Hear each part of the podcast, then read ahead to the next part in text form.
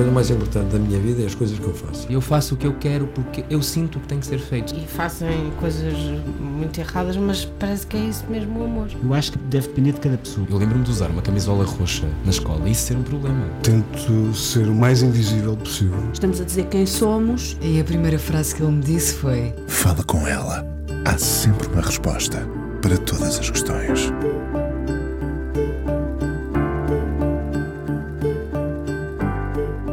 Mais fascina num escritor não é afinal o que ele não escreve, o que ele guarda para si e não traduz em palavras que distribui aos outros. Já agora, tem ele uma palavra eleita? O que nos fascina num escritor não é saber o que o faz olhar para determinado momento e querer registá-lo, ou que característica de alguém quer destacar, ou como escreve, se gosta de romper amanhã pensando em como vai dar sentido às palavras ou se é pela noite dentro que elas encontram um caminho. Alguém muito querido pelos seus leitores, um homem amável, com um sorriso terno, quase triste, como muitas das coisas que já escreveu. Tem nele a marca de Saramago para sempre e o Alentejo no coração. Oscila entre a prosa e a poesia, muitas vezes premiado e com os seus livros traduzidos em muitos países. Fascina-me o que o levou à Coreia do Norte e que foi livro num país nada livre. Almoço de domingo, a sua incursão pela vida de um homem real e o seu império já vai na décima edição. Regresso a casa fez o seu retorno à poesia. Sumou viagens até em tempo de pandemia. Tem dois filhos e 47 anos. Gosta muito de música e está de volta ao Fala com ela. É o José Luís Peixoto. Olá, Zé Luís. Olá. Tens uma palavra eleita? É difícil, uh, mas sabes, uh, uh, as palavras elas são como todas as outras coisas. Há, há, momentos em que fazem um sentido particular e naquele momento abre-se ali uma espécie quase de abismo dentro de, de, de uma palavra que, no, que já passámos tantas vezes por ela e que naquele momento faz um sentido particular.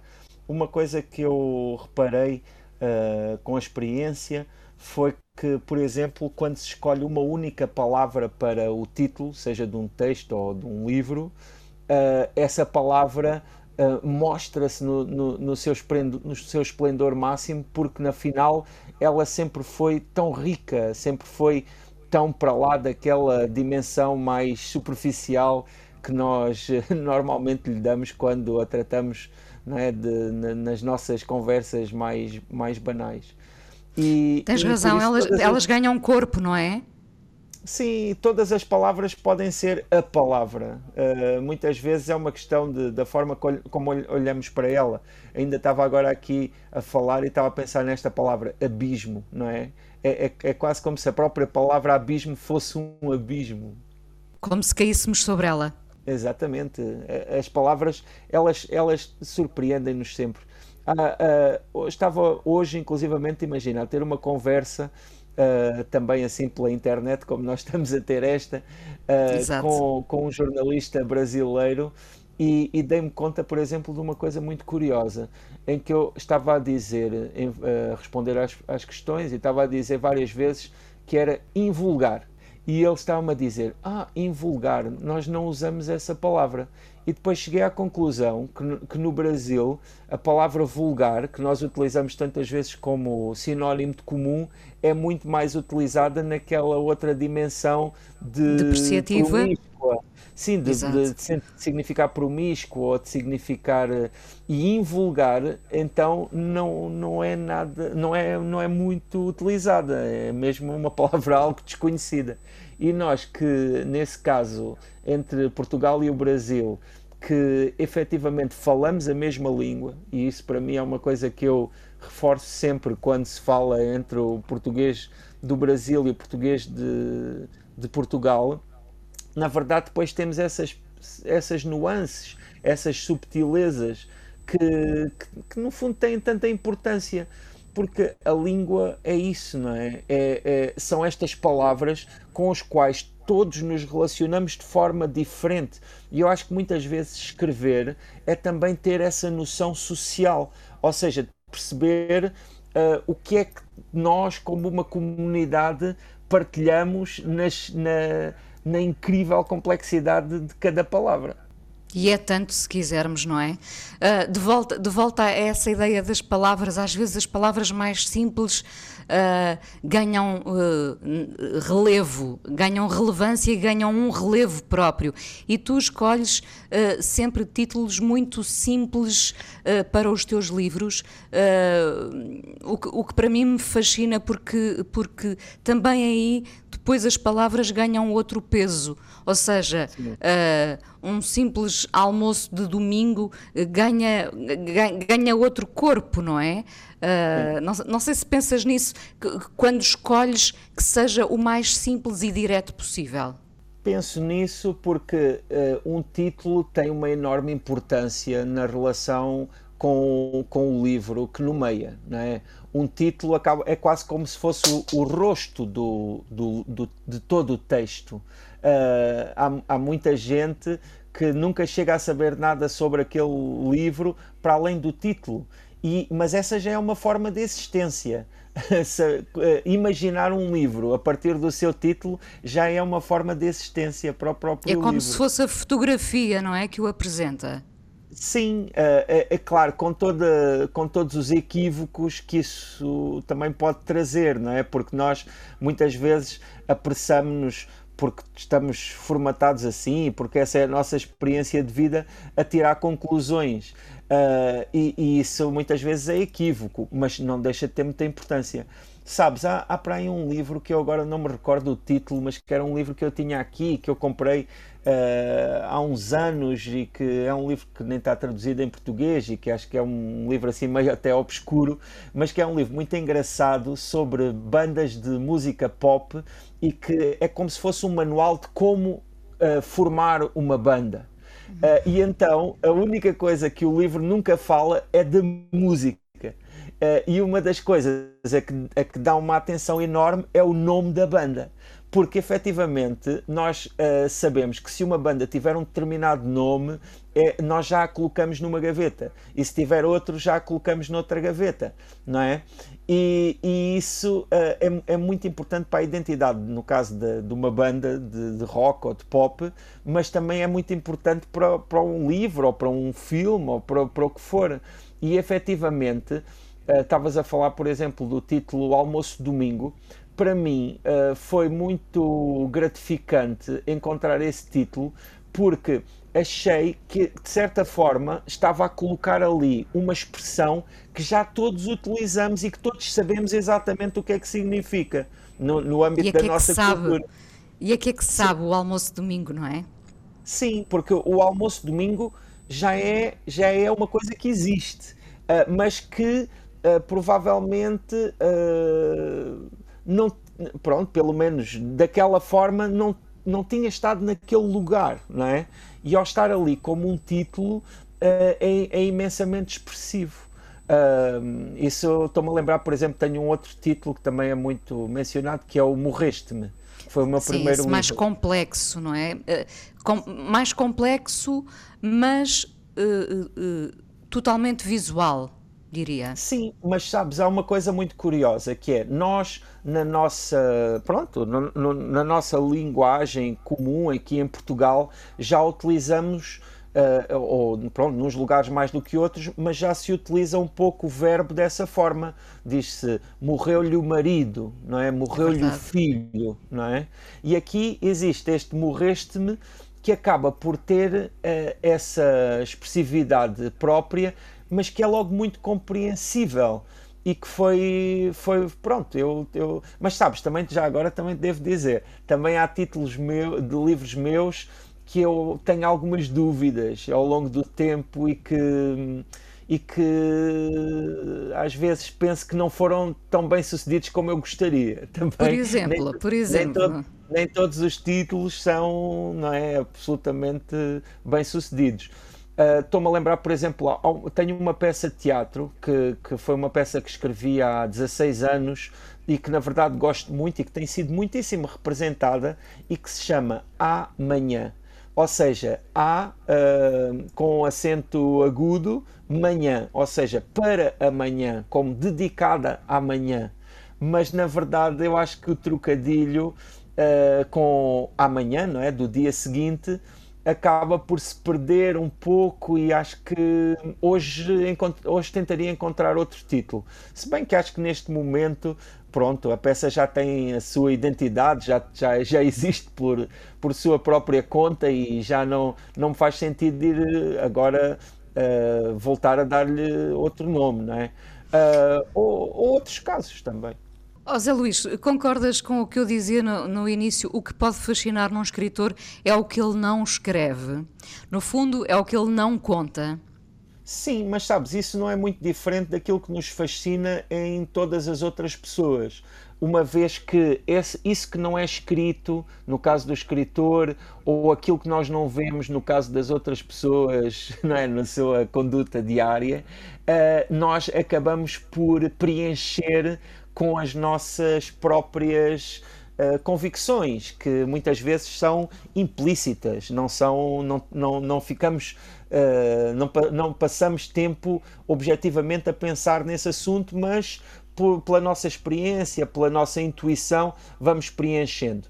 E isso ac acontece até nos próprios livros. Nós, quando escolhemos contar um determinado episódio, uh, os outros uh, dão-se por uh, garantidos, não é? Quer dizer, uh, pressupõem-se, não é?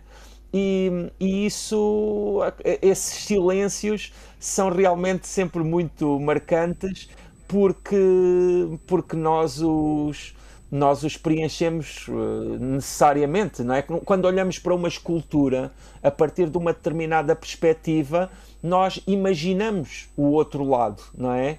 Uh, imaginamos-lo de uma forma implícita. Uh, eu confesso que não sou muito bom nesse, nessa gestão, porque eu, eu, eu, eu para mim é difícil calarem-me, sabes? Eu falo, falo, falo, falo, escrevo, escrevo, escrevo, escrevo, uh, comunico, comunico, comunico. E, e, e, é mesmo assim, é, é a minha, é, é, a minha natureza, é a, forma, é a minha forma de, de, de ser sincero. Uh, para onde iriam as palavras? Para onde iriam tantas palavras se não escrevesses? não, sabes, é, é, é, eu acho que quando se. Os, os, sabes, o, o, que eu escrevo é sempre muito pessoal, tem sempre uma dimensão muito pessoal, mesmo sim. quando, quando ela às vezes é mais evidente, mas mesmo quando não é evidente, a minha vivência daquilo que eu escrevo é sempre muito pessoal. E, e por isso existe sempre ali uma reflexão sobre mim próprio, existe sempre ali um envolvimento.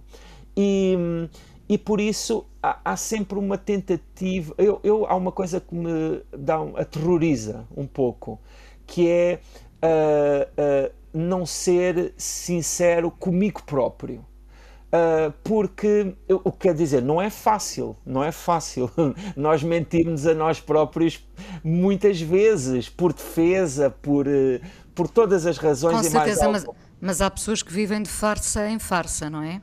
Sim, mas eu tento uh, encontrar essa, essa sinceridade para comigo próprio, porque não, não é por, por, por um, porque tão, tão simples mente porque me parece que não faz sentido não assumir perante mim próprio uh, as, minhas, as minhas verdades, digamos assim.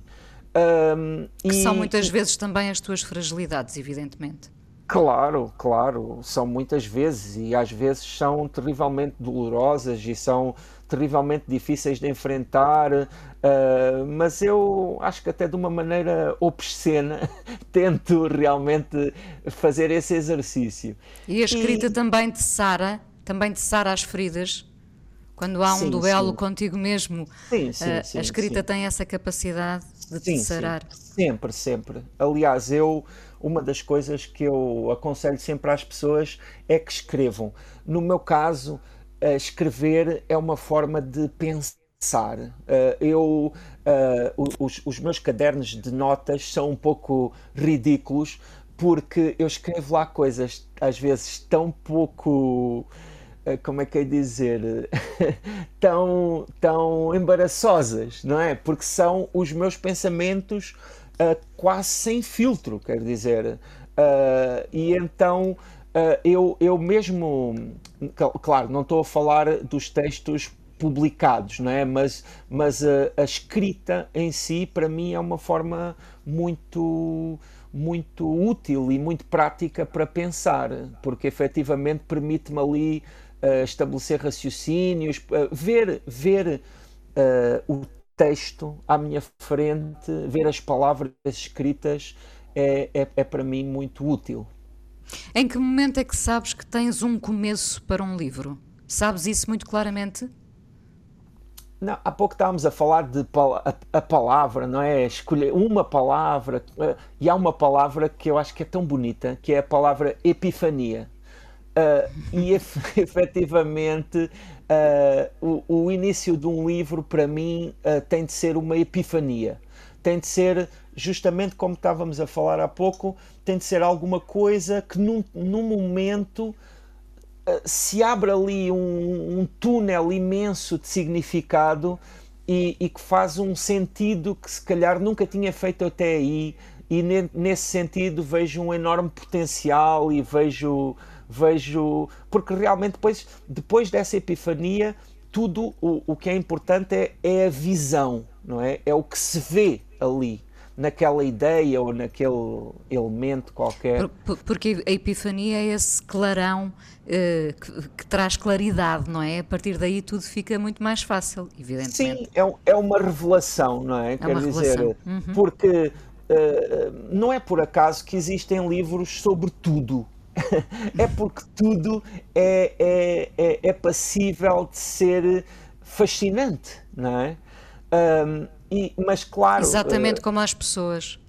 Sim, Todas são claro, passíveis de ser fascinantes. Mas nós, não é? Uh, a partir do nosso lado, aqui na, na, na primeira pessoa, uh, só temos capacidade de nos fascinar Uh, não é, com, com, com, determinadas coisas. Não nos conseguimos fascinar com tudo na medida das nossas referências e das nossas próprias características que fomos acumulando. E, e, e por isso, quando existe um fascínio desses, é segui-lo. Há aquela frase do Bukowski que é. Eh, vou parafrasear porque não me lembro palavra por palavra, mas que diz: Encontra alguma coisa que ames e deixa que ela te mate, não é? Uhum. Ou seja, ir até ao fundo de, desse, desse fascínio, dessa paixão, uh, levá-la até ao fundo, eu acho que é isso que é o que vale a pena. Sem dúvida. Um, peço desculpa aos nossos ouvintes por alguns cortes, mas nós estamos de facto a ter esta conversa à distância, porque tem que ser assim neste tempo, mas as palavras, enfim, emergem e são, e são bastante perceptíveis e a mensagem passa, que é o, o importante nesta conversa. Zé Luís Peixoto, vamos à primeira canção. O que é que poderemos ouvir agora? eu acho que acaba por ser uma, uma canção que tem muito que ver com o que estamos a falar. Pensei aqui no Love Will Save You dos Swans. Vamos a isso então.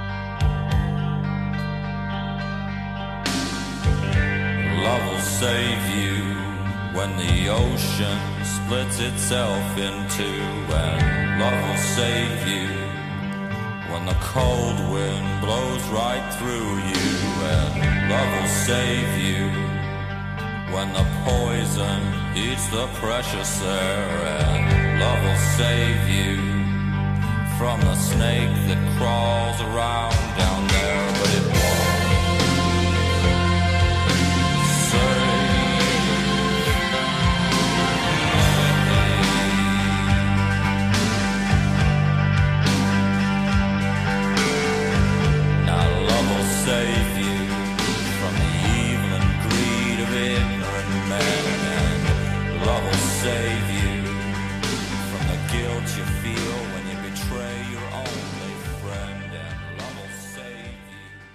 O escritor José Luís Peixoto, hoje no Fala Com Ela na Antena 1, uh, recentemente também voltaste uh, à poesia.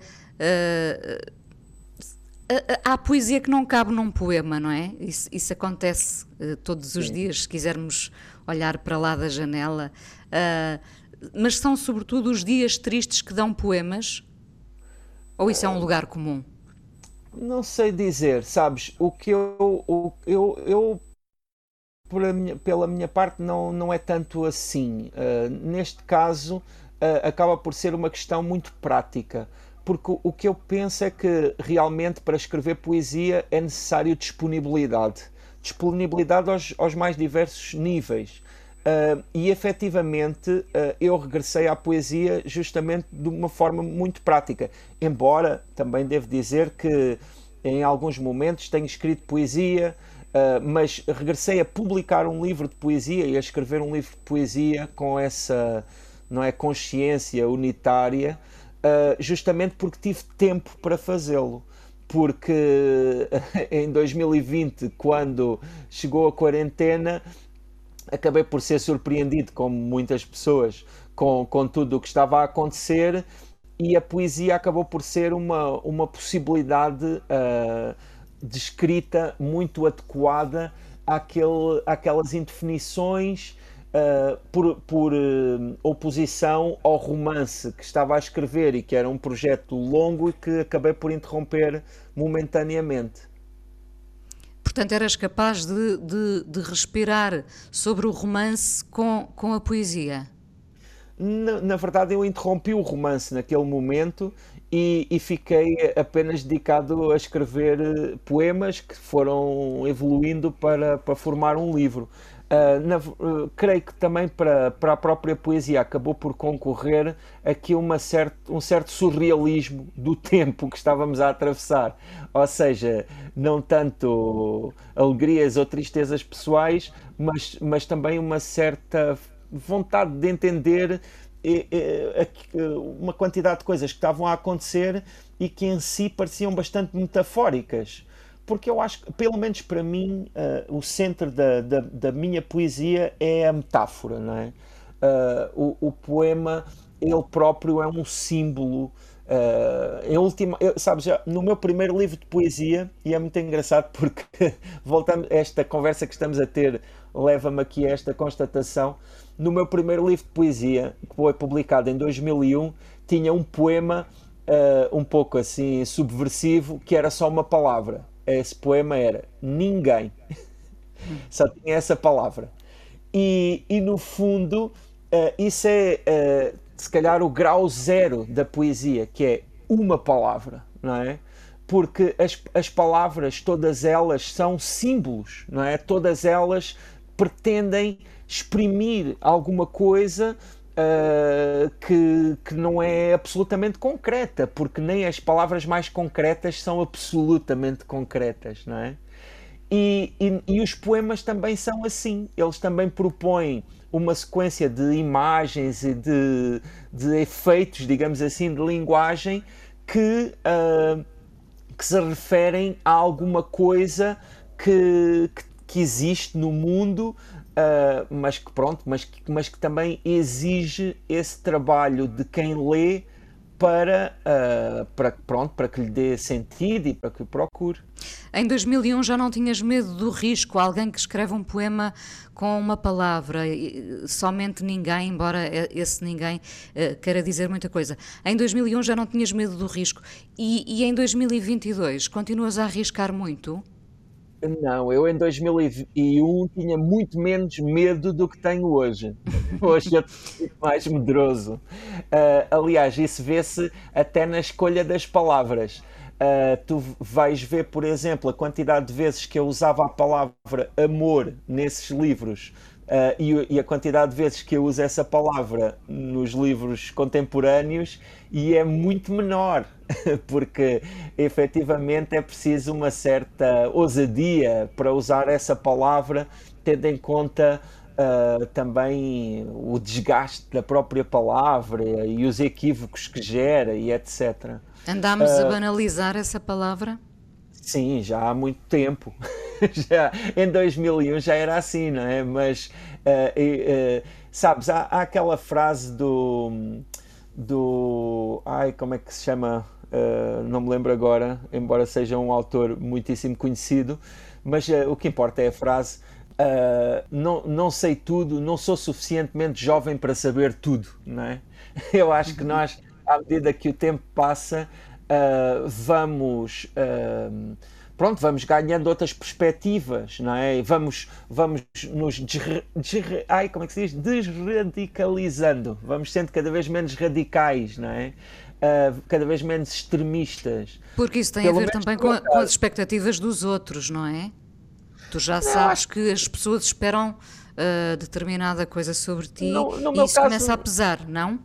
No meu caso não é tanto isso. No meu caso é, é, é, é, é encontrar-me noutras perspectivas, não é? É começar a ver. Uh, antes uh, só tinha conhecimento de um lado, mas depois vou vendo o outro lado e o outro lado e o outro lado e vou vendo que afinal não é tão simples encontrar soluções para o mundo, não é? Afinal, há muitas outras circunstâncias que se calhar não tinha considerado quando achava que tudo era fácil e que tudo era, era simples. São Luís Peixoto, deixa-me voltar a esse momento em que tu abandonas o romance, começas a poesia e depois, quando te reencontras com o romance, uh, uh, o, o, que é que encontras na verdade? O que é que lá estava? Já... Fez sentido? Isso já aconteceu várias vezes no passado. Já houve vários romances que eu fiz pausas e depois voltei a eles. E, e, e, eu acho que essas pausas, sabes, eu acho que o grande remédio para a escrita, quando alguém me pergunta, que, seja qual for o problema de escrita que tenha, normalmente eu acho que o grande remédio é o tempo. Uh, normalmente, se nós não estamos a conseguir avançar num texto, é bom dar um tempo se nós não estamos a conseguir encontrar uma solução, ou é sempre bom dormir, fazer outra coisa e voltar mais tarde. Mas tem de se ter muito cuidado com essas pausas porque podem ser excessivas, não é? E quando nós voltamos, podemos já não ter a tal visão de que eu falava antes, não é? Podemos já não, já não, não estar a ver tudo aquilo que tínhamos visto na, na ideia inicial, na tal epifania. E isso é importante, nunca perder isso de vista. Uh, porque isso, essa visão vai ser o grande mapa para nós uh, nos orientarmos e para nós sabermos onde é que queremos chegar e ao mesmo tempo até para responder a perguntas tão fundamentais como porque é que eu estou a fazer isto e não estou a fazer outra coisa qualquer. Então deixa-me perguntar-te de volta a esse almoço de domingo se te foi fácil apoderar-te de uma vida real que não a tua tem, tem dificuldades, uh, tem aspectos que são realmente desafiadores, porque quando estamos a, perante eles não temos a certeza de ser capazes de os ultrapassar. Mas depois também tem outros aspectos uma, pronto, altamente gratificantes. Não é? Aqui no caso desse livro, que tem o Rui Nabeiro como personagem central, embora no, no romance é só mencionado sempre como Rui ou Senhor Rui, nunca é referido o sobrenome Nabeiro, mas isso já é claramente depois uh, óbvio em muitos momentos. Uh, houve, claro, ali alguns. Houve um aspecto que era muito importante e que para mim era também muito inspirador, que é a própria experiência de vida do Rui Nabeiro e o privilégio de ter acesso em primeira mão a ela, não é? De estar eu com 46 na altura e antes ainda com. Não, comecei foi com 46, depois terminei já nos 47 anos, mas estar com essa minha idade a, a, ali a receber eh, experiência e a ter eh, ali aquela disponibilidade daquele homem com aquela vida e já com 90 anos, não é? Um, mas isso, pronto, altamente cativante e, e para mim também, até sob essa perspectiva pessoal de que falávamos antes, muito interessante, não é? Porque quase que me fez fez-me visitar a ideia do homem que eu pretendo ser se chegar a ter essa idade. É? Eu ia te perguntar justamente se, se depois de, de, de, encerrado esse livro uh, sentiste que eras um homem melhor. Não sei se posso pôr as coisas nestes termos, mas uh, nós somamos eu, eu... experiências e eu quero acreditar que, que podemos ser cada vez melhores, não é? Sim, sabes, eu, eu sinto, eu vou ser mesmo sincero e dizer que eu sinto isso cada vez que acabo qualquer livro, meu. Eu todos os livros que termino, eu sinto sempre, sinto sempre que sou melhor do que era quando comecei e sinto sempre que subi um degrau, uh, o que quer que isso signifique. E também ao mesmo tempo sinto-me muito livre, uh, sinto-me muito disponível porque eu acho que para mim é um grande alívio e é, um, é, é muito gratificante utilizar ideias que tenho dentro de mim e, e, e torná-las, uh, dar-lhes corpo. Porque quando eu me liberto delas, eu sei já por experiência que fico disponível para me uh, alimentar e preencher o meu armazém interior de novas ideias. Uh, e, e quando termino um romance como esse, sinto isso. José Luís, nós cá em casa uh, falamos muitas vezes uh, da Coreia do Norte, acontece uh, muitas vezes ao jantar aqui, felizmente, a, a, ver, a ver essa, esse tipo de conversa, porque falamos do privilégio de viver num país livre e eu ainda há poucos dias dizia à minha filha, mas eu conheço um, um escritor que viajou até à Coreia do Norte essa viagem já foi há 10 anos, não é? Uh, Na verdade, a última vez que estive foi em 2018. Portanto, ah, depois, depois já... disso já voltaste, já voltaste. Exato, sim. exato. exato. Nunca há o dilema interior, foi disso que falámos justamente ao jantar, nunca há o dilema interior de, ao visitar uh, um país, a Coreia do Norte, penso será diferente em tudo, mas ao visitar o país, pactuar com a falta de liberdade que ali se pratica, ou pelo contrário, poder trazer um pouco.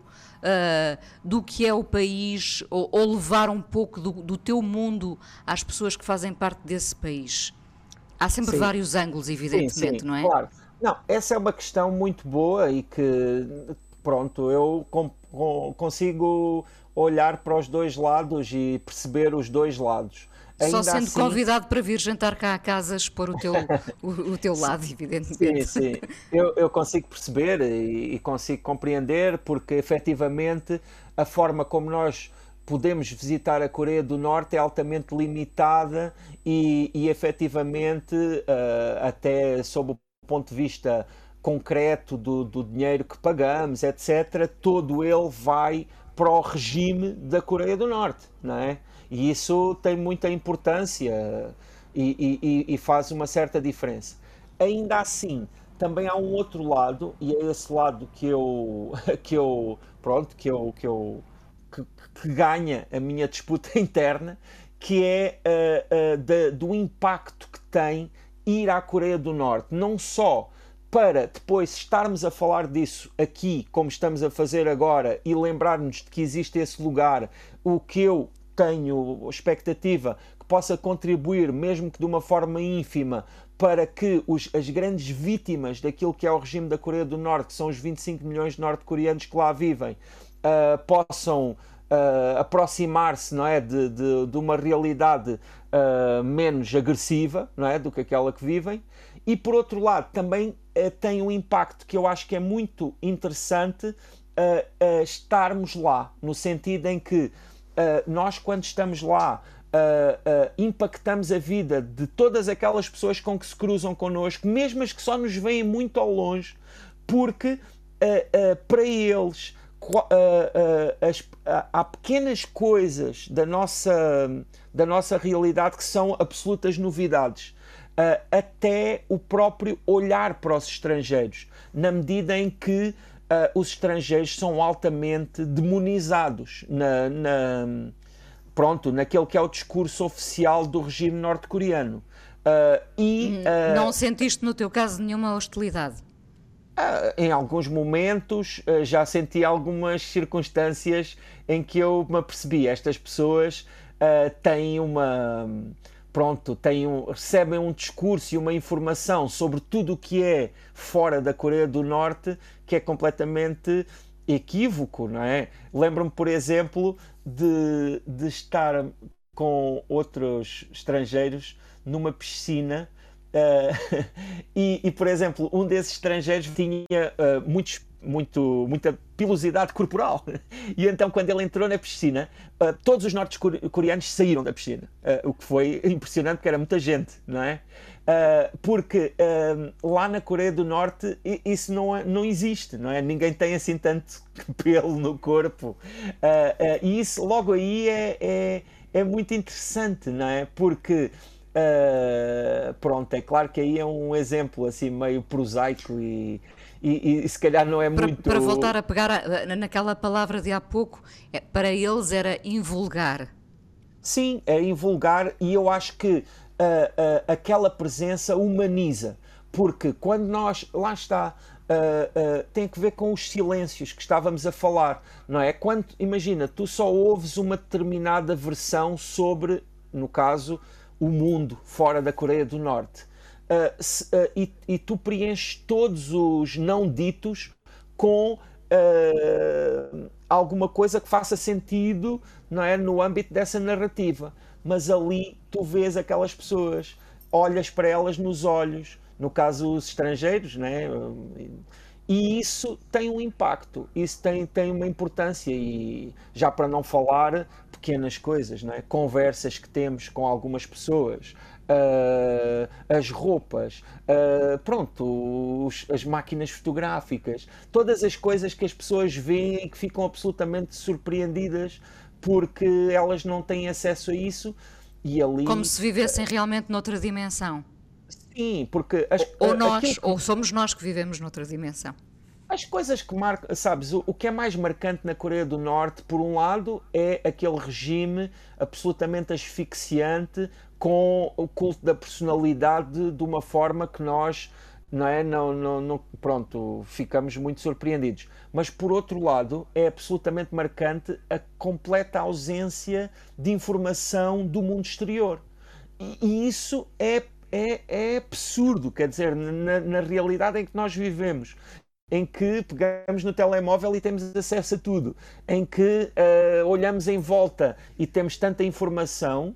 Uh, uh, estar ali naquele país onde não há publicidade, onde não há praticamente iniciativa privada, onde não há nenhuma informação que não seja deturpada do mundo exterior, porque tudo ali é propaganda.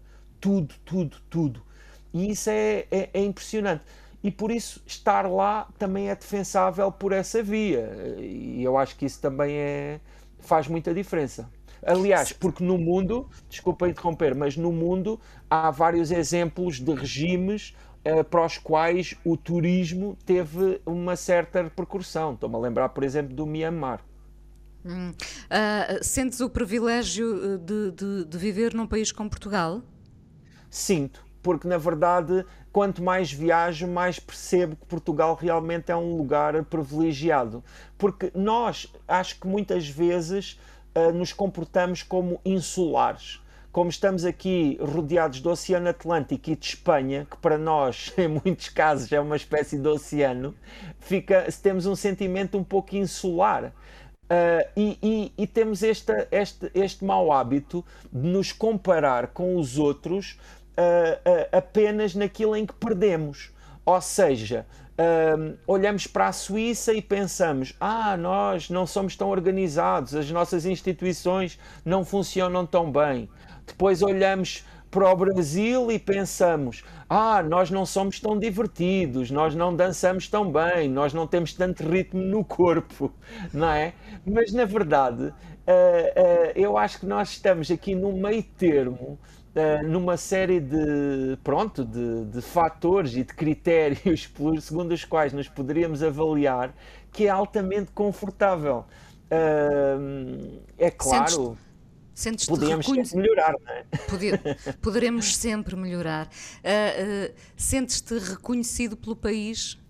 Sem dúvida. Aqui eu, eu, os meus livros são muito lidos, uh, penso que são bem lidos, embora isso também seja muito subjetivo e, e nunca se pode completamente afirmar, mas, mas isso para mim é tudo, não é? Eu, eu também tenho procurado isso de uma forma muito direta, uh, sempre há 20 anos não é, que publico livros e há 20 anos que também tento fazê-los chegar às pessoas e, e, isso tem acontecido e, e em todo lado encontro palavras simpáticas e não posso realmente queixar.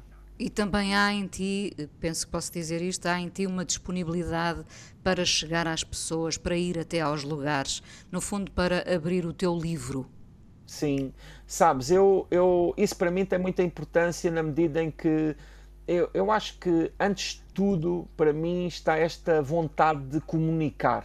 Eu acho que de certa forma pode ser aqui uma compensação, porque eu nasci numa aldeia com mil pessoas e apesar disso hoje em dia ser não é um algo que é muito valioso para mim e que à qual eu regresso muitas vezes até na escrita Uh, também foi frustrante ali em muitos momentos, na minha adolescência, quando eu queria ter outros horizontes e, e estava um pouco ali limitado.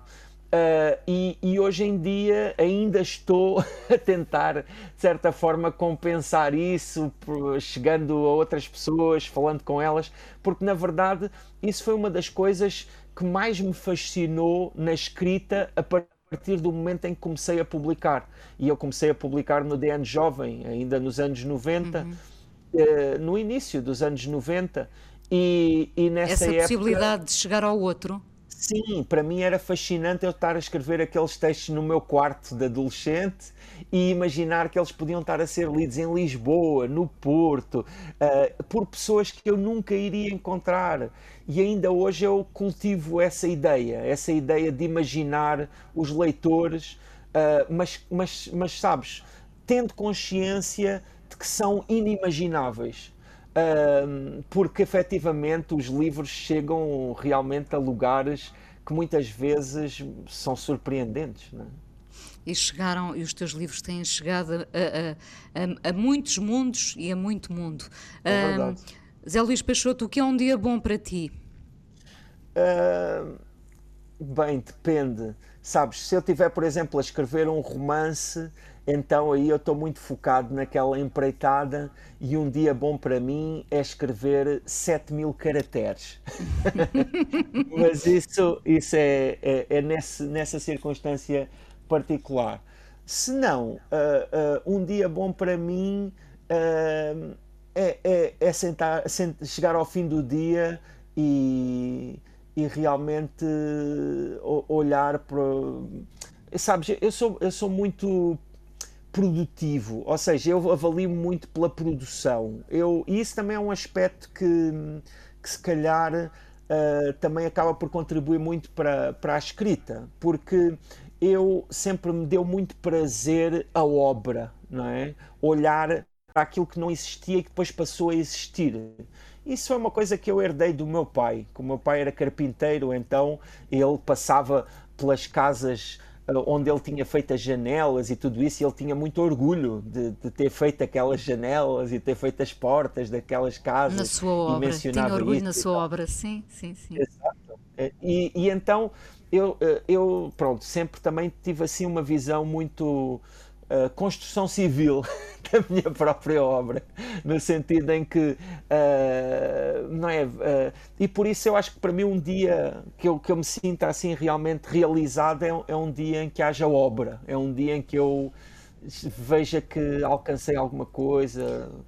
Construção Civil também é um bom título para um livro. Pareceu-me de repente. Outra canção, outra canção para finalizar esta conversa. Olha, é uma canção uh, de, dos anos 80, assim bem emblemática do início dos anos 80, que é o Fade to Grey dos Visage, que é uma coisa de New Wave inglesa que eu gosto sintetizadores, muito. Sintetizadores, sintetizadores. Zé Luís Peixoto, muito obrigada por teres vindo ao Fala com ela na Antena 1. Ainda vamos conversar só mais um bocadinho no podcast. Até já.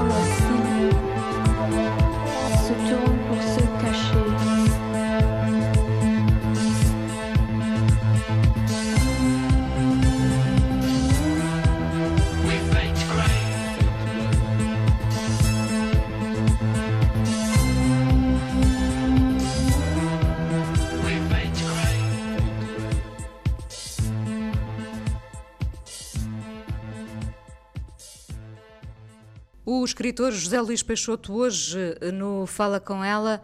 Zé Luís, o que julgas que faz um bom escritor? Sabes, uh, um escritor é bom, neste caso, não. um escritor bom, um escritor bom. mas não, eu, eu, entendi, mas não é fácil responder a essa pergunta porque efetivamente a escrita é uma área de muita subjetividade uh, e, e há, há, pronto, há muitos critérios e tudo isso pode ser muito discutível. Ainda assim, sem querer fugir à questão, que é ótima, uh, há uma coisa que eu acho que é muito importante e que determina claramente o, um escritor eficaz, que é a coerência. Uh, muitas vezes os textos que nós uh, vemos e que sentimos que não têm qualidade uh, são incoerentes.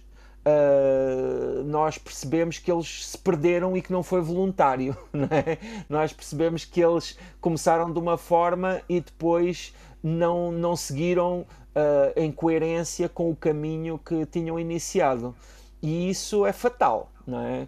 Uh, ainda assim, isso é, é, um, é um, uma característica essencial para, para, para início de conversa, não é? Porque depois, para lá da coerência, é preciso sempre uh, outros, outras coisas. E eu acho que o que faz a diferença, pronto, no, no, num escritor extraordinário são os seus rasgos, não é? São a sua capacidade de ir mais além e de, de chegar onde ninguém chegou.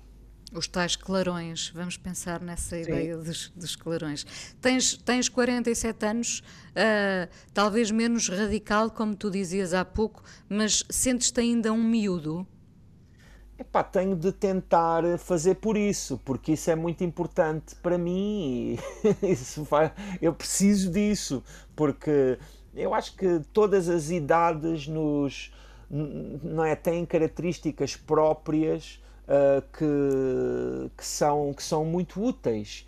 Uh, e que têm que ver justamente com a forma como nós as, as organizamos na nossa vida, pela forma mesmo, não é como como nós consideramos a nossa vida como um todo.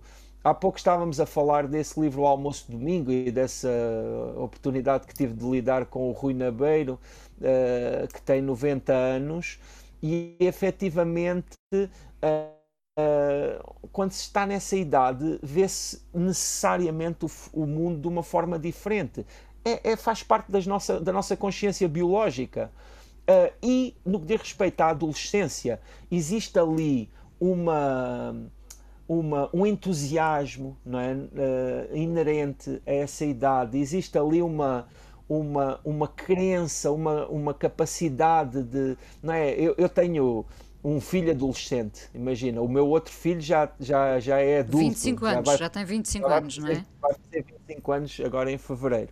Mas o, o outro é adolescente, tem 17 anos e ele até já está agora a ficar um pouco mais maduro, não é? com 17, mas é, pronto, para mim foi ontem não é? que ele tinha 16, 15, 14, e uma das coisas que acontece muito quando se é pai assim de um rapaz dessa idade é ele estar sempre a dizer que eu que não, não estou a ver, não percebo, não é? Não estou a perceber. E ele está a ver tudo, não é? Ele, para ele é tudo muito claro e ele, para ele não há dúvidas, nem percebe porque é que eu estou a colocar problemas, não é? Um, e, e, e, mas essa, lá está, uh, essa, isso é muito útil, esse, esse olhar. E nós temos de, depois, até ao fim da vida, temos de geri-lo bem, alimentar bem, ali aquela reservazinha que temos disso, porque precisamos dessa, desse ânimo, não é? E é tão valioso esse olhar dos 17 anos como o dos o olhar do, do homem sábio uh, que tem 90 anos, não é? Porque aprendemos com ambos. O, o que acontece é que nós uh, acabamos muitas vezes por menosprezar os adolescentes, porque também é, é, uma, é uma forma que nós temos de até de nos de nos justificarmos a nós próprios, não é? Quando temos mais idade do que isso, e, e, e mas na verdade há ali certas sabedorias que nós perdemos. E, e, perder nunca é. Pronto, perder neste caso tem os seus lados negativos, não é?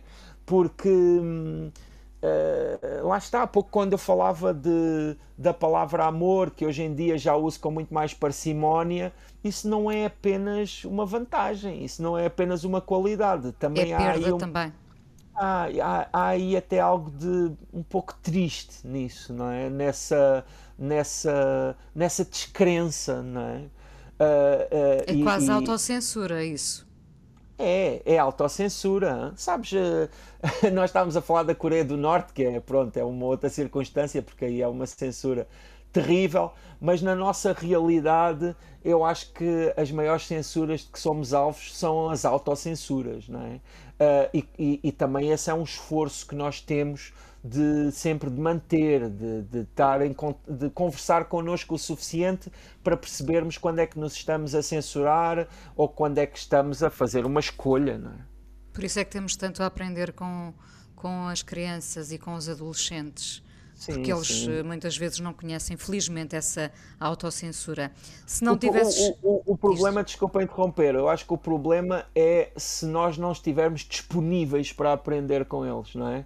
Se nós cairmos nesse erro de não olhar para eles e se nós cairmos nesse erro de não valorizar, não é? De, de, de imediatamente de, de pôr para o lado uh, coisas que na verdade são valiosas. Uma pergunta que provavelmente já te fizeram muitas vezes: se, se não tivesses sido escritor, o que é que terias sido? É difícil. Assim, se não fosses termos... um carpinteiro das palavras, se não esculpisses essas palavras, o que é que terias feito? Em termos práticos, provavelmente teria seguido uh, como professor, que era aquilo que ensino, eu, sim. que eu sim, tinha sim. sempre uh, achado que ia acontecer, e eu fui professor durante quatro anos. Mas vou-te dizer, eu acho que não tinha uh, vocação para ser professor. Uh, aqui agora entre nós posso dizer que tenho um certo peso na consciência como professor. Acho que não fui um bom professor durante os quatro anos em que, em que lecionei.